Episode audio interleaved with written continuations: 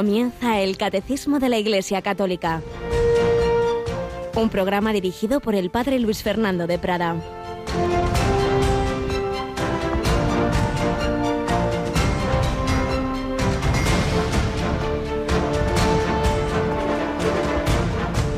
Cristo, después de haber ofrecido por los pecados un único sacrificio, está sentado para siempre jamás a la derecha de Dios y espera el tiempo que falta hasta que sus enemigos sean puestos como estrado de sus pies. Con una sola ofrenda ha perfeccionado definitivamente a los que van siendo santificados. Donde hay perdón, no hay ya ofrenda por los pecados. Alabado sean Jesús, María y José, muy buenos días en este miércoles ya del final del primer mes del año. Se nos va la vida volando, ya primer mes casi de este año 2021 lo terminamos. Pero en este mes, en este año, en el pasado y en los que Dios quiera que haya, estará siempre Jesucristo. Yo estoy con vosotros todos los días hasta el fin del mundo. Jesucristo, ayer y hoy y siempre. Una preciosa expresión de la carta a los hebreos que estamos leyendo como primera lectura en la misa, salvo cuando surge alguna fiesta o solemnidad.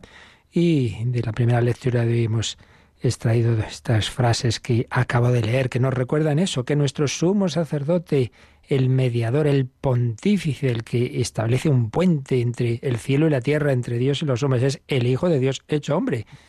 En esa persona divina está unida la naturaleza humana y la naturaleza divina. Y por otro lado ha ofrecido el sacrificio de su propia vida, sangre, el cordero inmolado, su sí, la vida humana de esa persona divina, de un valor infinito, su amor entregado al Padre y a los hombres, ha reparado superabundantemente por todos nuestros pecados. Ese valor infinito de su sí compensa todo nuestro, todo el pecado, todos nuestros noes. Jesús ha ofrecido su vida para que podamos decir con San Pablo, donde abundó el pecado, sobreabundó la gracia. Es nuestra esperanza y mal en el mundo, Dios permite el mal, indudablemente físico, moral, de todo tipo, sí. Él ha creado un mundo, pues bueno, como es el mundo material, inevitablemente limitado y como es también los seres libres, que podemos usar más de nuestra libertad y al convivir unos con otros podemos hacernos daño, nos lo hacemos y sí. Y él mismo ha querido entrar en ese mundo y sufrir las consecuencias de ese mal. Pero haciendo que lo que en sí mismo es algo negativo se convierta en instrumento de redención. La cruz, el, sufrimiento, la injusticia eh, han cambiado de sentido porque ahora eh, el Señor las ha convertido, como digo, en modo de colaborar a la redención por nuestra parte, cuando Él asumió lo principal de esa cruz, de esa injusticia. Bueno, pues estamos llamados todos a extender esta buena noticia, a extender la semilla, como dice el Evangelio de hoy, la parábola del sembrador. Y en esa labor, pues todos, todos, cada uno, todos, donde estemos, tenemos que sembrar. Uno será un consejito a su nieto, otro será eh, como profesor en, sus clases, otro será en la parroquia en sus catequesis y, y muchos pues en esta radio bien porque estamos ya eh, entregados totalmente día y noche en ella, bien como voluntarios, pero todos colaborando a extender la buena noticia, como nuestra Yolanda Gómez, que aquí lleva 20 años ya, 21 en Radio María, ¿verdad? Sí, 22 menos 9 meses. 22 menos 9 meses. Bueno, y decíamos el otro día, como celebrábamos ese cumpleaños y recibíamos tantísimos mensajes que nos fue imposible compartirlos en los programas especiales, que íbamos a seguir compartiendo algunos de ellos en distintos programas, como, como los primeros minutos de este. Así que te dejo que nos digas algunos más de los que teníamos ahí pendientes de de leer o de escuchar, porque también hay audios, creo. Pues si le parece, padre, empezamos con alguno de los audios que hemos recibido. Felicidades Radio María por los 22 años que ha cumplido hoy día y porque pasen muchos años más y nos enseñe más de la palabra. Felicidades a todos los hermanos, que pasemos un buen día, que ya lo vamos pasando. Felicidades para todos. Que el Señor nos bendiga y nos guarde siempre. Soy Carmen de acá de Navarra. Os quiero mucho a todos. Dios os bendiga.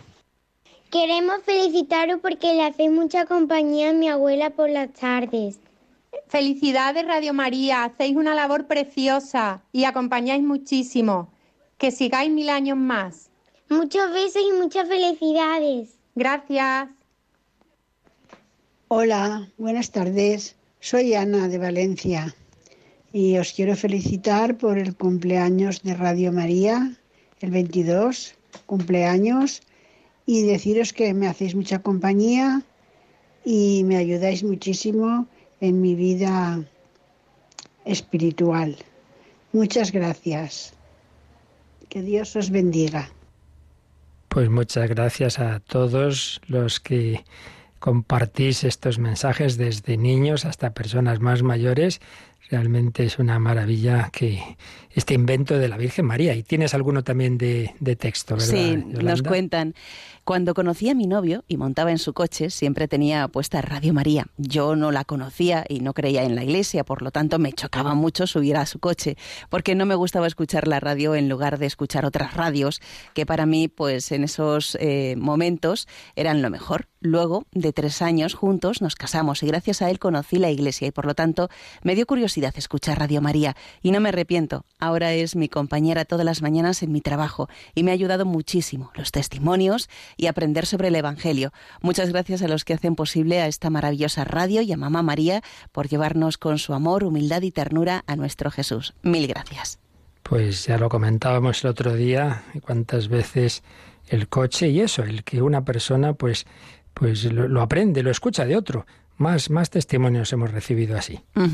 Felicidades por el 22 cumpleaños de esta querida familia de Radio María. Es una alegría muy grande que cada día podemos escuchar tantas enseñanzas del Evangelio. La buena noticia del amor de Dios, que la necesitamos cada día para poder seguir adelante bendiciendo y alabando a Dios por tantas maravillas. Gracias al sí de nuestra Madre, la Virgen María, que hace mm, que todo sea más bello y amable y esperanzador.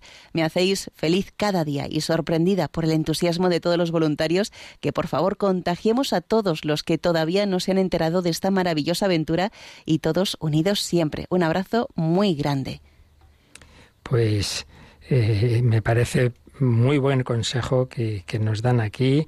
Eh, esa orientación, ese entusiasmo y que lo contagiemos. Ese es el contagio bueno contagiar, hablar con entusiasmo de lo que nos hace bien a nosotros. Y no se trata de vender burras extrañas, sino lo que realmente a cada uno nos hace bien, pues se lo contamos a los demás. Venga, uno más y seguimos ya mañana compartiremos algún otro. De acuerdo. Muchas gracias por todo lo que hacen y muchas felicidades por el aniversario. Dios los bendiga muchísimo y nuestra Madre Santa, la Santa Virgen, los cubra con su precioso manto. Adiós por esta maravillosa emisora que me ayuda muchísimo. Hace diez años que lo escucho y me levanta cada día. Sigo llevando muchas cruces. Mi padre alcohólico, mi esposo era durante los fines de semana y cumpleaños, mi hermano también. Ahora está empezando mi hijo menor de 16 años y hace 23 años mi hermana fue asesinada por el padre de sus hijas. Ellas actualmente eh, están en Madrid conmigo, una de ellas vive conmigo, jamás le enseña a odiar a su padre, ellas le quieren mucho. Y bueno, pues eh, nos dan las gracias eh, porque, porque escucha Radio María, porque también lo poquito que tiene lo da a esta maravillosa emisora. Dios los bendiga. Como vemos, hay situaciones durísimas en la vida. por lo que vemos, parece que son unas personas que han emigrado de algún, desde algún país americano donde han sufrido pues esas esas tremendas situaciones de, asesinatos dentro de, la familia y en esas situaciones duras y en esas familias en donde entra el alcohol, etcétera, pues qué necesidad tan grande de apoyarse en el Señor, en la Virgen y cómo ciertamente la radio de la Virgen ayuda, consuela. Ella, la Virgen María, sabe mucho de haberlo pasado mal, de haber visto matar, asesinar injustísimamente a su hijo, de haber tenido que huir también, de emigrar a Egipto en situaciones durísimas. La Virgen sabe de dolores, pero sabe también de esperanza. Pues a ella le pedimos que a todos vosotros siga ayudando, bendiciendo, que nos ayude a nosotros también, pues a seguir, a seguir compartiendo esta gran tarea que no es cosa nuestra, es realmente el Señor el que lo bendice. Por eso os seguimos pidiendo vuestra ayuda, vuestra oración, para que podamos seguir adelante, para que podamos extender este maravilloso ministerio de a través de las ondas recibir la palabra de Dios, recibir la buena noticia del Señor.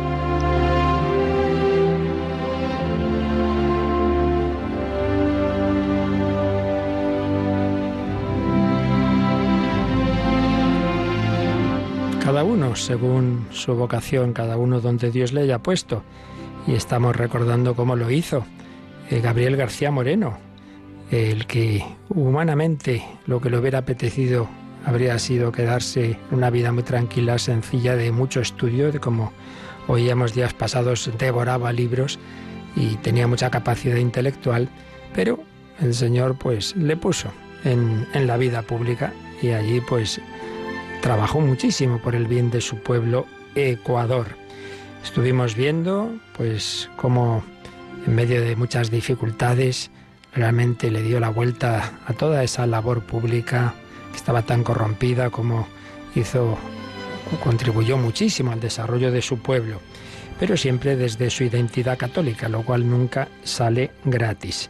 Señala el padre José María Iraburu, que estamos resumiendo el resumen que a su vez él hace de diversas obras sobre la vida de García Moreno, que lógicamente aquellos que, que luchan y que tienen un planteamiento contrario al cristianismo y sobre todo a que éste influya en la vida social, siempre vieron en Gabriel García Moreno el máximo representante del oscurantismo clerical, un dictador sangriento, un teócrata conducido por los jesuitas, diversas expresiones que se han usado para juzgarle. Pero ahí está, ahí están los hechos, ahí están las obras que hizo el desarrollo tan grande del Ecuador.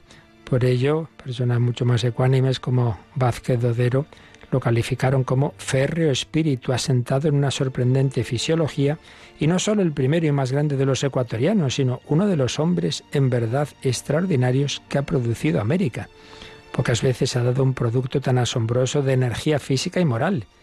La insólita personalidad de García Moreno y el fervor con que fue asistido por el pueblo ecuatoriano tentaría aplicarle el término carisma, con el que quedarían designadas sus maravillosas facultades y la sublimación que los ecuatorianos hicieron de ellas. Y el historiador, el gran historiador García Villoslada, afirmó que la figura de Gabriel García Moreno es en el aspecto político-religioso la más alta y pura y heroica de toda América, y nada pierde en comparación con las más culminantes de la Europa cristiana en sus mejores tiempos. Basta ella sola, aunque faltaran otras, para que la República del Ecuador merezca un brillante capítulo en los anales de la Iglesia.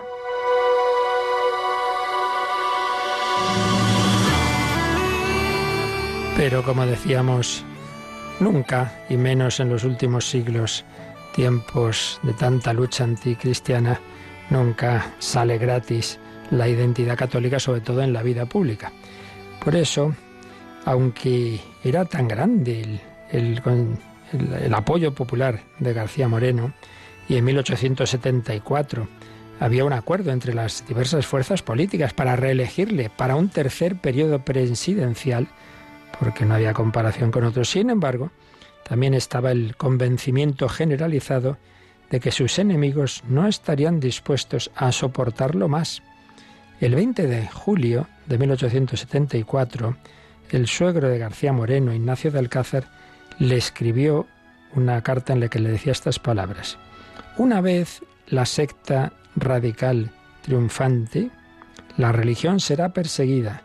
Las obras públicas y vías de comunicación que había impulsado García Moreno serán abandonadas y sobre todo la guerra civil será interminable, debiendo todo esto y mucho más principiar por asesinarte. No veo otro medio de salvarte que salir del país. Todos sus amigos se temían lo mismo. Dice, uy, esto no, esto no lo van a permitir, este lo matan, como nos temíamos en los inicios del pontificado Juan Pablo II lo que ocurrió. Todos sus amigos temían lo mismo y le aconsejaban prudencias y escoltas sin que él hiciera caso. Se produjo finalmente la tercera reelección por mayoría aplastante. Pero ya se sabe, que los que hablan mucho de democracia y de mayoría, eso es cuando va conforme a lo que ellos quieren. Si sale lo que no están de acuerdo, entonces de nada sirve esas democracias. Entonces hubo un coro mundial de lamentaciones y de protestas. Realmente curioso, ¿verdad? Pues sí, lo hubo ese coro mundial. Leemos solamente algunas expresiones y ya seguiremos mañana si Dios quiere. La opinión unánime internacional la misma que consideraba natural que los católicos no pudieran tener voto en Gran Bretaña, eso ha sido así hasta, hace no tanto, pues esa misma opinión mundial que estimaba también necesaria la interminable dictadura mexicana del porfiriato, tan favorable a los intereses económicos del capitalismo nacional o extranjero, esa misma opinión daba sobre la elección absolutamente democrática de García Moreno su sentencia. Intolerable, intolerable. La prensa liberal de España, la Gaceta de Colonia o la de Bruselas, el secretario de la Embajada chilena en Lima, el periódico Le Monde Margonix, innumerables voces aquí y allá, con una coincidencia realmente impresionante, venían a exigir el fin del hombre nefasto, absolutamente incompatible, por muy reelegido que fuera, con las democráticas libertades modernas y la civilización occidental.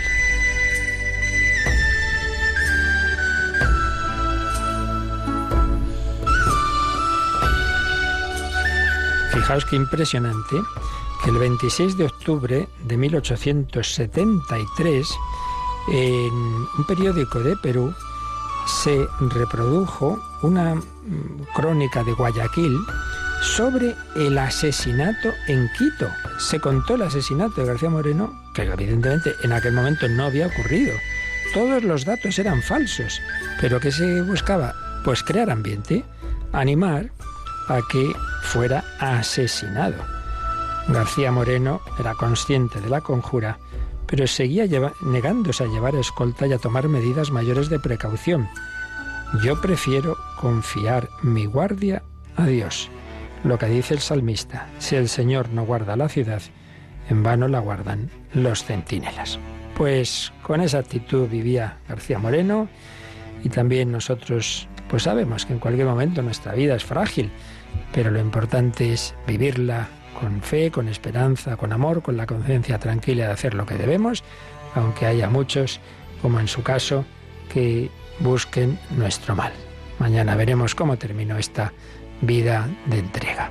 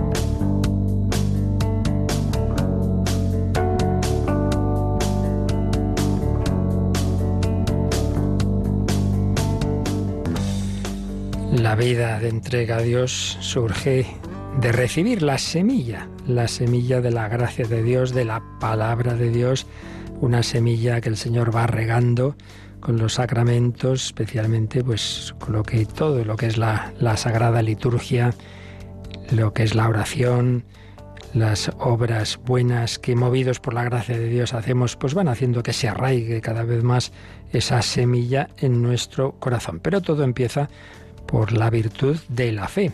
Es la puerta de entrada, es la respuesta a la palabra de Dios. María dijo que sí, la palabra se hizo carne en ella. Si nosotros también asumimos la palabra de Dios, se va haciendo carne de otra manera, evidentemente, pero se va haciendo carne en nuestra vida. Bueno, pues después de haber estado viendo dentro del apartado el Espíritu Santo recuerda el misterio de Cristo, Vemos cómo la Santísima Trinidad actúa de una manera súper especial en la liturgia. El Padre, el Hijo, el Espíritu Santo estábamos con él y cómo la palabra de Dios. Dios ha hablado, Dios se ha revelado en la historia y esa palabra nos llega por el cauce de la tradición, de la vida de la Iglesia, de la liturgia, de la predicación, pero lo principal de esa palabra, de esa revelación, ha sido escrita también bajo la inspiración del Espíritu Santo en la Sagrada Escritura y estamos viendo cómo en la liturgia siempre, siempre, siempre está presente esa palabra, pero no como una palabra muerta que se escribió hace X siglos, sino como una palabra que Dios quiere dirigirnos a cada uno.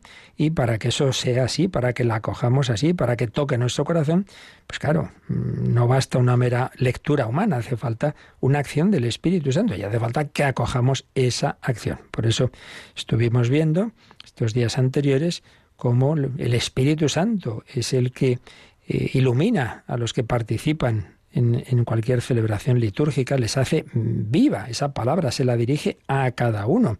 Da a los lectores y oyentes la inteligencia espiritual de la palabra de Dios.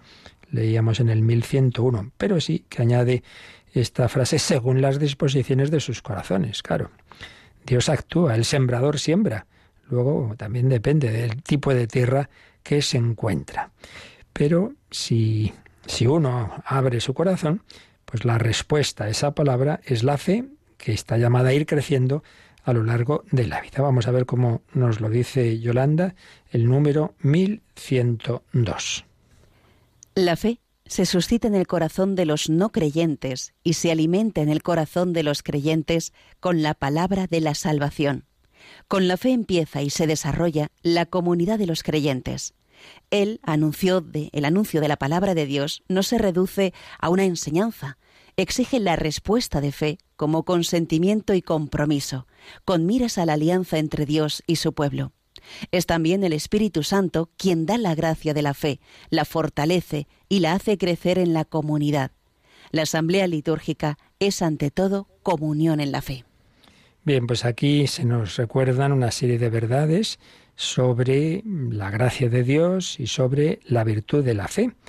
Eh, esto pues lo vimos ya en, buena parte al, principio del, del, catecismo. De hecho, enseguida vamos a recordar uno de esos números que ya vimos y también se profundizará cuando el catecismo llega a la parte moral y donde habla de las diversas virtudes, pues ahí también se hablará de la fe.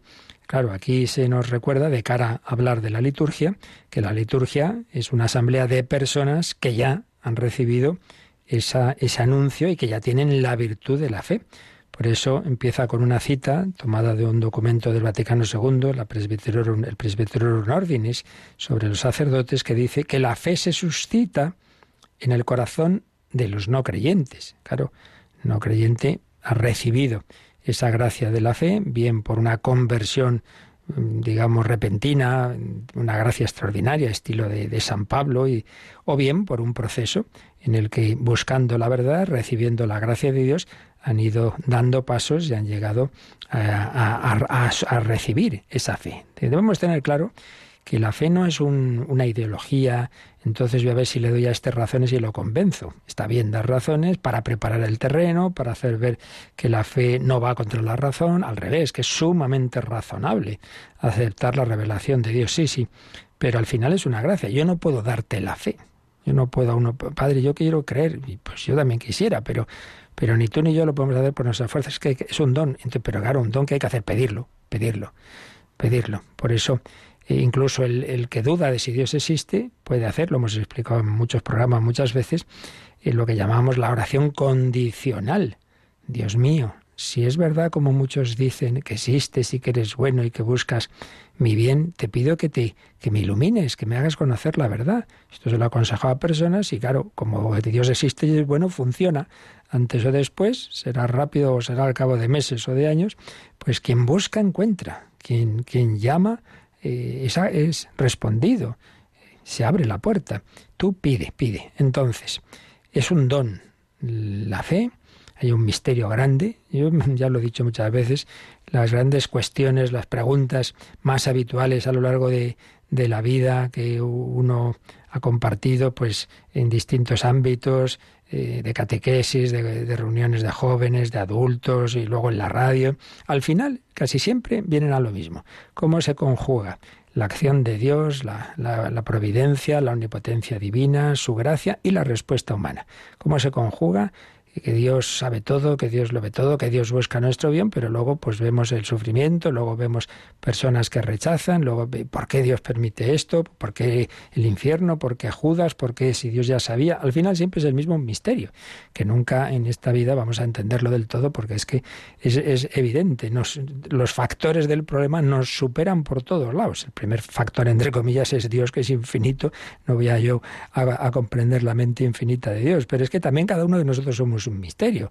Y ya, mete tú en, el problema, ¿cómo se conjuga? Dios, tú, yo, todos juntos, ¿cómo, ¿cómo, aquí se ordena esto? Nada, no, no hay manera. Nos supera por todos lados. Sabemos lo que hay que saber, siempre decimos, ¿no? Que la revelación no pretende saciar nuestra curiosidad.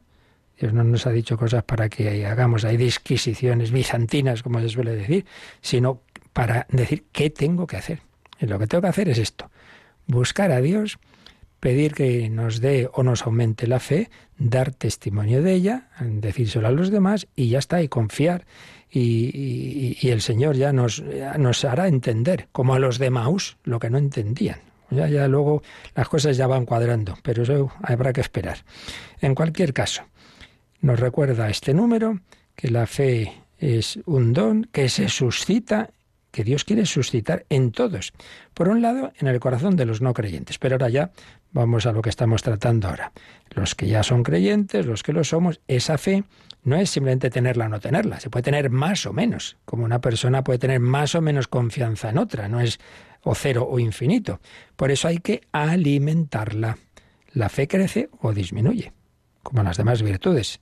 ¿Y cómo se alimenta? Pues entre otros medios, dice aquí, se alimenta con la palabra de la salvación. Claro, si tú no lees o no escuchas la palabra de Dios, sino otras palabras, y entre otras palabras contrarias a la palabra de Dios, pues hombre, es fácil que esa fe vaya menos y que puedas acabar perdiéndola. Claro, hombre, aliméntala y lo que no entiendas, pregúntalo y lo que hay muchas cosas, hay cosas ya digo que son al final llegas al misterio, pero hay otras muchas que son simplemente ideas equivocadas que tenemos, que tenemos muy poca formación, que oí que no sé qué, que dice la Biblia en no sé qué sitios, y claro, pero la Biblia no es tan fácil de entender, que son libros eh, muchos de muchos autores humanos y hay que darle muchas vueltas.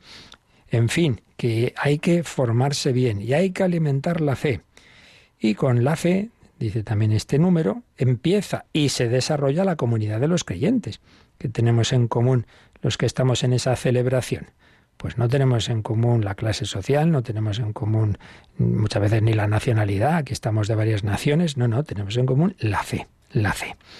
Y sigue diciendo el 1102 que el anuncio de la palabra de Dios no se reduce a una enseñanza, no es una lección más, eh, que yo te cuento esto y entonces tú apuntas, ah, ocurrió eso, muy bien. No, es un anuncio que exige la respuesta de fe. Hombre, es que no estoy contándote que hay unos marcianos no sé dónde, pues muy bien, que se lo pasen estupendamente. No, te estoy diciendo que Dios se ha hecho hombre, que ha muerto por ti y te pide que le sigas. Entonces, o te lo crees o no te lo crees. Pero si te lo crees, tienes que no meramente decir, ah, muy interesante. No, es que entonces tu vida cambia. El anuncio de la palabra de Dios nos implica, nos compromete. Oye, porque es que además también esa palabra de Dios nos dice que hay actitudes y acciones que no pueden ser. Por ejemplo, a Herodes eh, le gustaba oír a Juan Bautista, pues claro, que veía que era un hombre sensato y tal, sí, sí, claro. Pero cuando le decía, no puedes estar con la mujer de tu hermano, eso ya no le hacía ninguna gracia. Y al final, menos gracia le hacía a esa mujer a la Herodías de Armas Tomar, nunca mejor dicho, porque, porque fue la causante que le cortaran la cabeza a Juan Bautista. Claro, es que el anuncio de la palabra de Dios no son cosas así peregrinas que no afectan nuestra vida, es que la afectan en un sentido o en, el contrario, o, o, suscitan la santidad, el seguimiento hasta el martirio, o suscitan la persecución hasta matar a alguien. Esto es así. Por eso Simeón ya se lo dijo a la Virgen María, este niño será signo de contradicción, signo de contradicción. Y a ti una espada te traspasará el alma, porque los corazones se dividen de tal manera que al final pues se produce ese sufrimiento eh, que vivido unidos a Cristo es fecundo, es fecundo. Muchas veces los perseguidores se han convertido. El primer caso, bien lo conocemos, es Saulo, que, que apoyaba el apedreamiento de Esteban y que sin duda por las oraciones de Esteban, Señor Jesús, no les tengas en cuenta este pecado, pues influyeron en su conversión unos años después. El anuncio de la palabra de Dios no se reduce a una enseñanza, exige la respuesta de fe, como consentimiento, como María, sí, sí, he aquí la esclava, y compromiso, y compromiso. Oye, si, si eres creyente, si te has bautizado, si te has confirmado, luego no, no puedes actuar como si no tuvieras ese compromiso, igual que llevas ese anillo de casa, oye, no lo escondas para liarte con no sé quién, pues todos llevamos el anillo de bautizados y confirmados con Cristo y no hace falta que lleves una pancarta, pero sí que tu vida sea coherente o lo intente ser. Y si caemos, pues enseguida pedir perdón y reconocerlo, pero no andar en dobles vidas. Una enseñanza que exige la respuesta de fe como consentimiento y compromiso con miras a la alianza entre Dios y su pueblo. Es también el Espíritu Santo quien da la gracia de la fe, la fortalece y la hace crecer en la comunidad. El, primer paso es un don total, ya digo, que yo no puedo darte la fe, es el Espíritu Santo. Yo puedo invocar al Espíritu Santo que te ilumine. Y a mí, claro.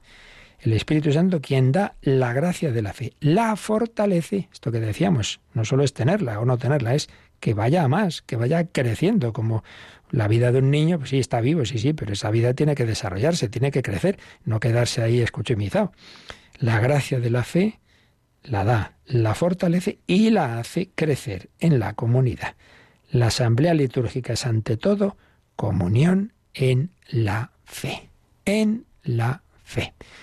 Pues vamos a pedir al Señor que sus palabras, palabras de vida, las acojamos en nuestro corazón, dejemos que crezcan esa palabra, esa palabra de Dios, su palabra que canta Matina, vamos a pedir al Señor que esa palabra cada vez esté más honda, más fecunda en nuestro corazón.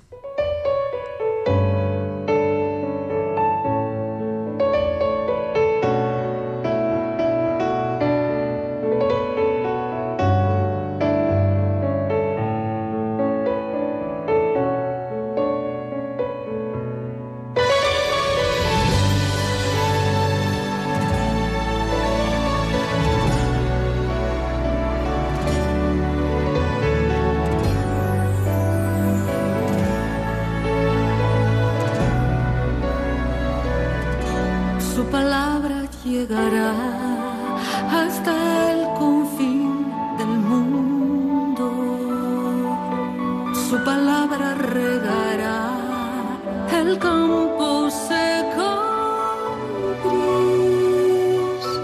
Su palabra saciará la sed que da el camino.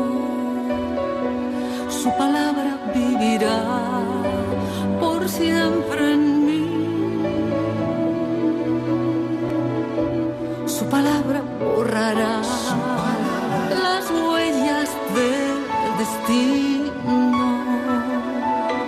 Su palabra lucha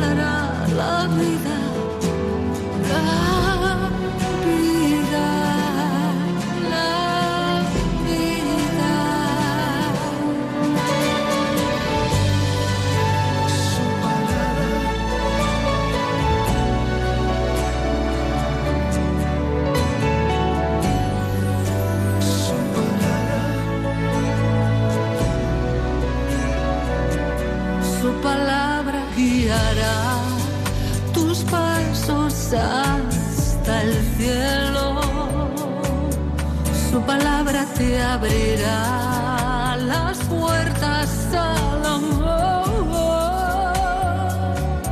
Su palabra construirá mil fuentes sobre mil ríos.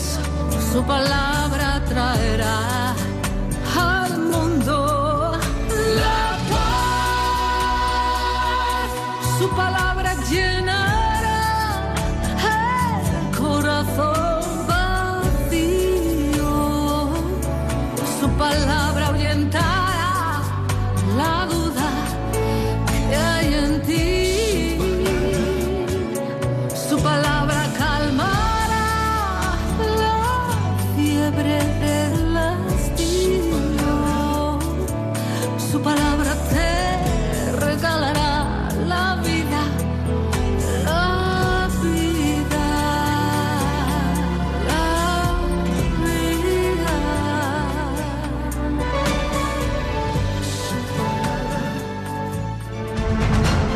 Descubre la fe de la Iglesia a través del Catecismo de 8 a 9 de la mañana, de 7 a 8 en Canarias, en Radio María. La palabra que Dios nos dirige para cambiar nuestra vida, sí, pero eso será así si respondemos. Y a ese anuncio de la palabra de Dios respondemos, eh, nos ha recordado el 1102, con la fe. Pero como os decía antes, lógicamente de esto hablamos al principio de la explicación del catecismo, puesto que, no lo olvidemos, la primera parte del catecismo es justamente la revelación de Dios, lo que Dios nos ha enseñado, el credo, es el resumen de lo mismo, y por ello, en la primera sección de esa primera parte, estuvimos viendo que a esa revelación de Dios respondemos con la fe. De hecho, eh, hay un capítulo que tiene este título, en el número 142, La respuesta del hombre a Dios nos dice el 142 que por su revelación Dios habla a los hombres como amigo, movido por su gran amor, y mora con ellos, para invitarlos a la comunicación consigo y a recibirlos en su compañía. Qué preciosidad de expresiones de la Dei Verbum que recoge el Catecismo en el 142. Dios habla a los hombres como amigo movido por su gran amor. Pero el 143, que pone aquí como recuerdo el catecismo en, lo que, en el número que estamos viendo, en el 1102, el 143 eh, nos habla de la respuesta a esa revelación de Dios. Vamos a leer ese 143, Yolanda. Por la fe, el hombre somete completamente su inteligencia y su voluntad a Dios. Con todo su ser, el hombre da su asentimiento a Dios que revela. La Sagrada Escritura llama obediencia de la fe a esta respuesta del hombre, a Dios que revela. Eh, vienen ahí una serie de citas, sobre todo de San Pablo, que habla de esa obediencia de la fe, en Romanos 1.5, en Romanos 16.26. Bueno, pues lo que nos ha dicho aquí en pocas palabras el catecismo es realmente fundamental. Por la fe, el hombre somete completamente su inteligencia y su voluntad a Dios. Claro, aquí hay algo muy importante. Nuestro mundo, marcado por lo que llamaba Benito XVI la dictadura del relativismo, pues tenemos el peligro de tomar la enseñanza cristiana, la enseñanza de la Iglesia, bien, como una opinión más, que a mí me gusta en general, yo sí, yo, yo soy católico y tal. Bueno, pero hay cosas que no estoy de acuerdo. Vamos a ver. O te crees o te crees que esa es la palabra de Dios que nos transmite la Iglesia. Entonces no puedes decir esto sí y esto no, porque si lo dice Dios digo yo que estará acertado en todo, ¿no? No, yo soy católico ¿Qué quiere decir yo soy católico? Pues yo creo que la Iglesia tiene la asistencia del Espíritu Santo para transmitirnos lo que Dios nos ha dicho. Entonces tú no puedes decir eso y a la vez, pero en tal punto de la doctrina, o sea, otra cosa son en cosas ya, digamos, decisiones concretas, normas que pueden cambiar, evidentemente. Hay mucho en la vida de la Iglesia que, que ya lo sabemos, ¿no? Que entra en, la parte cambiable, pero lo que es propiamente la doctrina definitiva es, es que eso es revelación de Dios y no hay cambio que valga. Habrá matizaciones, habrá profundizaciones, entonces uno no puede decir esto sí y esto no. Por eso, por la fe, el hombre somete completamente su inteligencia y su voluntad. Entonces, yo esto mm, no, no, no, lo, no lo entiendo. Pues entonces, como no lo entiendo, no lo acepto. Oiga, pero vamos a ver, ¿cuál es aquí el criterio de verdad? ¿Tu cabecita? ¿Tú has creado el mundo? No, ¿verdad? Pues entonces fíate a la inteligencia de Dios, que sabe más. Vamos, o sea, yo no, no acepto, no, no puede ser, no puede ser que aquí esto que, que sigue igual, pareciendo igual pan y vino que, que antes de la misa, ¿verdad? Entonces, no, no puede ser, no puede ser que ahora sea el cuerpo de Cristo. O sea, eso no puede ser.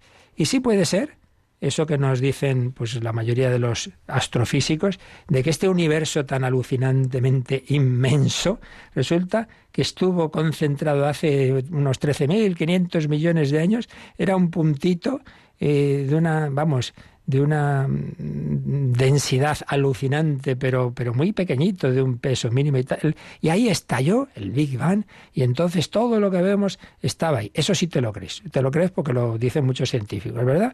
O sea, que estaba... Y, bueno, no te cuento nada si uno ya eh, no cree en Dios y no piensa que ahí todo eso está dirigido por Dios y que si hay una evolución está sido dirigida por Dios. Si no aceptas eso, entonces te crees que al final... Eh, esta persona tan lista, tan inteligente, tan guapa, todo eso, eso estaba así por casualidad, ¿eh? estaba en ese puntito inicial que estalló y mira, al final, al final sale, sale tu mujer ahí. Oye, mira, mira, mira, mira.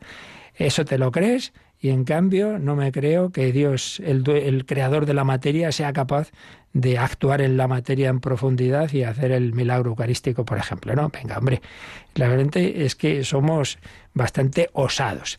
Así que me fío de Dios, creo en que Él, el omnipotente, el creador de cielo y de tierra, el creador de la materia, pues claro que puede actuar en la materia y hacer un milagro como puede ser la Eucaristía. Bueno, pues quien dice eso, dice en lo que nos afecta más, claro, que es nuestra actuación. Por eso dice, el hombre somete completamente su inteligencia y su voluntad a Dios. Ah, entonces, si el Señor nos dice que debemos actuar de tal forma y que no debemos hacer tal otra. No, no, yo eso no estoy de acuerdo.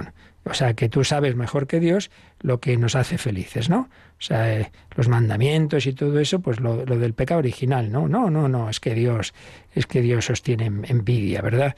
Entonces no hagáis caso a lo que os ha dicho. Podéis comer de todos los árboles, que es una manera simbólica de decir comer del árbol del bien y del mal, es que tú dices lo que es bueno y lo que es malo, exactamente lo que hacemos hoy día. Entonces, aunque el Señor diga no mates al inocente desde su concepción hasta no, no, pero pero no, no, es que eso es no, no es matar a nadie, es, es claro que uno es dueño de su cuerpo y tal y que cual. Muy bien. Entonces, nosotros sabemos más que Dios, hacemos un daño tremendo al otro, a uno mismo, a la familia, a la sociedad. Hay que verdad beber, hombre, que no pasa nada. Entonces uno se va haciendo alcohólico y luego, pues lo que oíamos antes en ese testimonio, familias rotas por por, por el alcoholismo de, de, una persona que empezó de adolescente a beber un poquito, ¿eh? no pasa nada, y que luego eso convierte en una adicción que rompe familias. Anda, que no creo que esté hablando de, de ningún invento. Así que por la fe el hombre somete completamente su inteligencia y su voluntad a Dios con todo su ser. Amarás al Señor tu Dios con todo tu corazón, con toda tu mente. No lo entiendo. Lógico que no lo entiendas. Es que, es que esto es muy importante. Lo que un hombre ha inventado, otro lo puede entender. Si yo entendiera totalmente la revelación de Dios, es que no era de Dios es que era un invento humano, como tantas religiones y tantas ideologías. Hombre, me parece muy bien que haya cosas que no entendamos, lo lógico y natural, porque si es Dios mismo, el creador infinito, que está a un nivel completamente distinto y trascendente de la creación, si lo entendiéramos del todo es que no era Dios, si es que esto es de sentido común. Así que damos el asentimiento total a Dios que se revela. Eso no es irracional, porque nos ha dado suficientes muestras, que no podemos aquí repetir todo cada vez, ¿verdad? En su momento vimos como la fe es un don, pero es razonable, se apoya en suficientes signos para que veamos que no es que me fíe del primero que aparece por ahí diciendo no sé qué.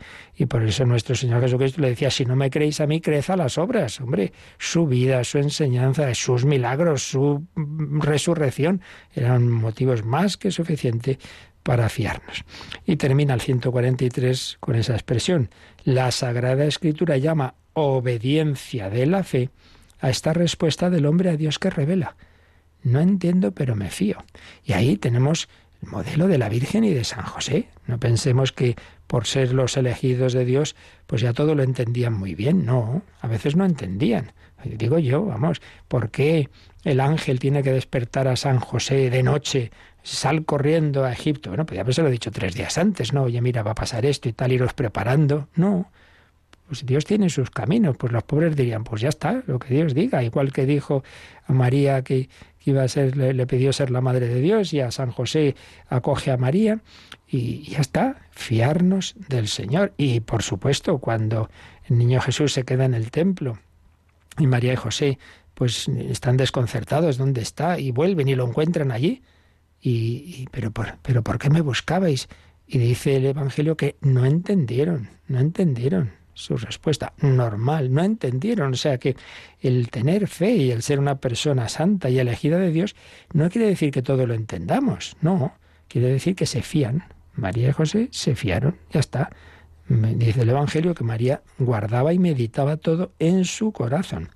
Así pues, este número de hoy nos invita a escuchar la palabra de Dios, a meditarla, importante todos los días. Eh, no si oímos un momentito y tal y se nos va enseguida, no, no. Dedica todos los días, eso que decía San Enrique de Oso, al menos el cuarto de hora de oración. Ten tu ratito, si puede ser en la iglesia ante el Santísimo, y si no, pues en, en tu casa, en un sitio apartado que puedas estar tranquilo. Tu ratito por la mañana, antes de empezar el día o por la noche, tener ese rato de oración, de meditación, de la palabra de Dios, de la lectura de la Sagrada Escritura.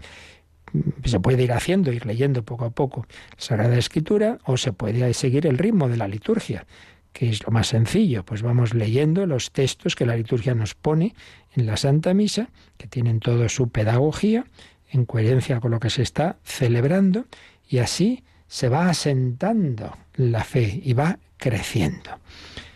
El anuncio de la palabra de Dios exige la respuesta de fe como consentimiento y compromiso con miras a la alianza entre Dios y su pueblo.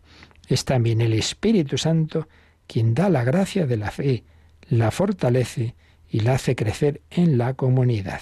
La asamblea litúrgica es ante todo comunión de fe. Bueno, y vamos a ampliar esto con textos de la Verbum Domine, pero lo haremos el próximo día si Dios quiere, para dejar ahora otro tiempo de meditación y también de que podáis hacer vuestras consultas de este u otros temas. Lo dejamos aquí y ya seguiremos y ahora pues tenemos ese tiempo como ahora nos van a recordar.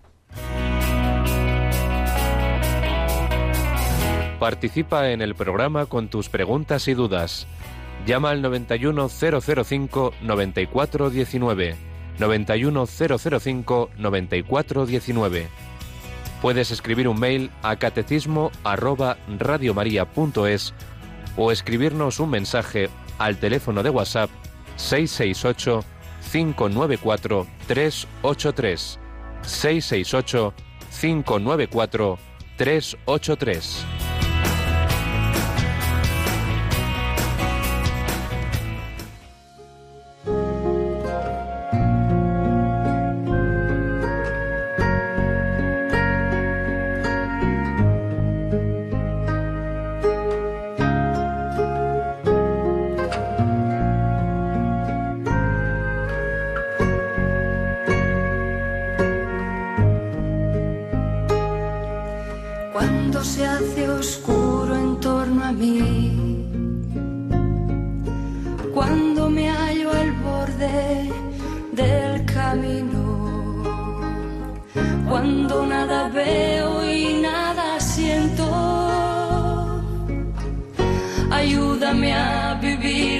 fit.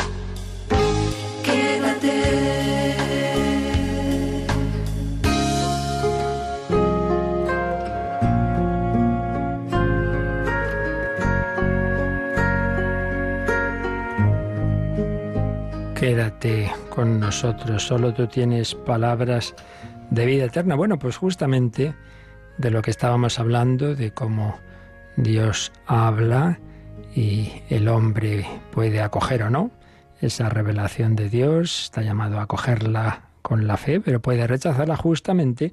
El Evangelio de hoy eh, nos trae la parábola del sembrador y en la explicación que Jesús hace a los apóstoles hay unas frases extrañas. Eh, aparentemente, por eso nos escribe Joaquín desde Córdoba, en el Evangelio escuchamos una de las frases más enigmáticas y difíciles de entender del Señor, para que por más que oigan no entiendan, no sea que se conviertan y sean perdonados. ¿Cómo podemos entender esta contradicción? ¿Acaso el Señor no quiere que todos los hombres se salven y lleguen al conocimiento de la verdad? ¿Cómo se pueden explicar estas palabras? Muchas gracias por su labor, que Dios le bendiga a usted y a todo el equipo. Bueno, pues en efecto, es una palabra que uno dice, pero ¿cómo puede ser esto, verdad? Hay una regla de interpretación en general de cualquier obra literaria, de cualquier obra escrita y, y- de cualquier también palabra eh, pronunciada y que vale también para la Biblia. Y es cuando un, digamos, hay todo un conjunto de enseñanzas en una determinada dirección y hay algo que parece que no va en esa línea, hombre, lo más normal es, oye, aquí habrá que entender esto a la luz del otro. Lo oscuro a la luz de lo claro, no lo claro a la luz de lo oscuro. Bueno, pues evidentemente, como dice Joaquín, si hay algo claro en toda la revelación, desde el principio hasta el fin, es que Dios quiere que todos los hombres se salven y lleguen al conocimiento de la verdad. Esta frase que cita en su correo es de San Pablo, en una de sus cartas. Bueno, más claro no puede estar. Eh, Tanto amó Dios al mundo que le entregó a su único Hijo para que no se pierda ninguno de los... Está clarísimo, en todos lados. Cristo ha muerto por todos y por cada uno de los hombres, le ha dado la vida a cada uno, ha muerto por todos. Entonces, bueno, pues entonces habrá que pensar que esta frase hay que entenderla desde esa clave, no contra eso. Yo os he citado muchas veces, o varias, que en las diversas traducciones, claro, a veces eh, en el original, pues, pues eh, no, llega con en un original griego que probablemente detrás tenía un, un preoriginal arameo, dicen los expertos, en el caso, digo, de, de, de, los evangelios. Entonces, no es tan fácil, no es tan fácil la, la traducción.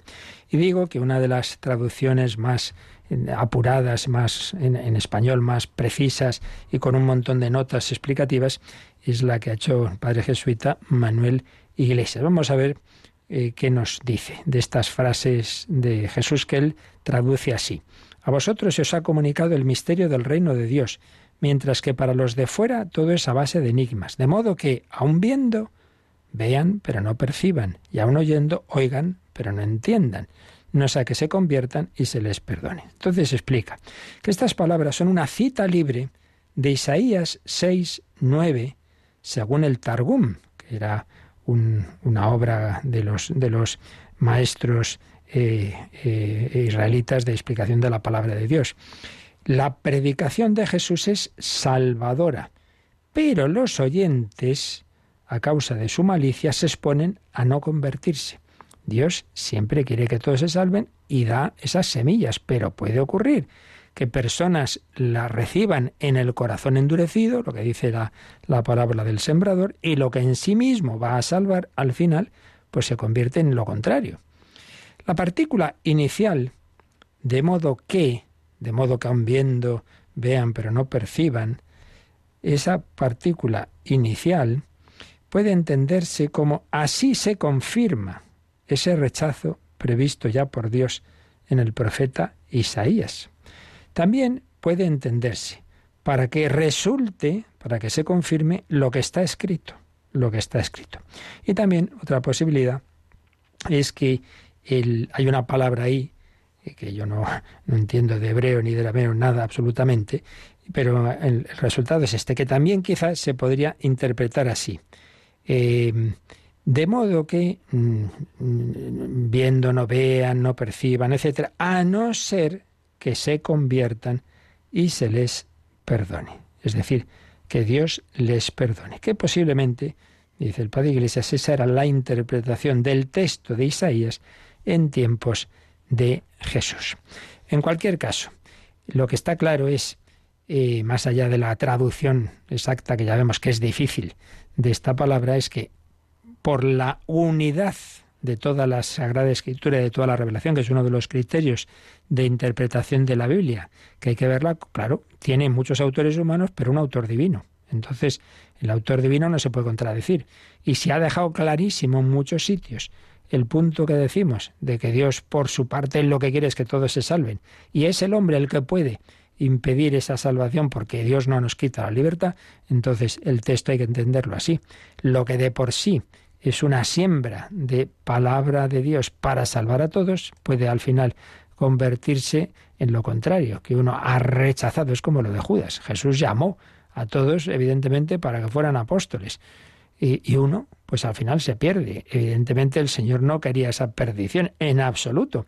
Pero claro, Dios no por ver lo que va a hacer el hombre deja de llamar, deja de sembrar por ahí va la cosa. Así que no nos armemos líos, no dudemos nunca de lo que es seguro. Y lo que es seguro es ese amor de Dios, ese deseo de Dios de salvarnos a todos. El único que puede perder tu vida eres tú, solo tú. Cada uno de nosotros con nuestra libertad. Dios no quiere. Dios quiere que tú seas eternamente feliz. Si tú también lo quieres, pues se lo pedimos cada día. Y a la Virgen, ruega por nosotros pecadores, ahora y en la hora de nuestra muerte. Amén. La bendición de Dios Todopoderoso, Padre, Hijo y Espíritu Santo, descienda sobre vosotros. Alabado sea Jesucristo.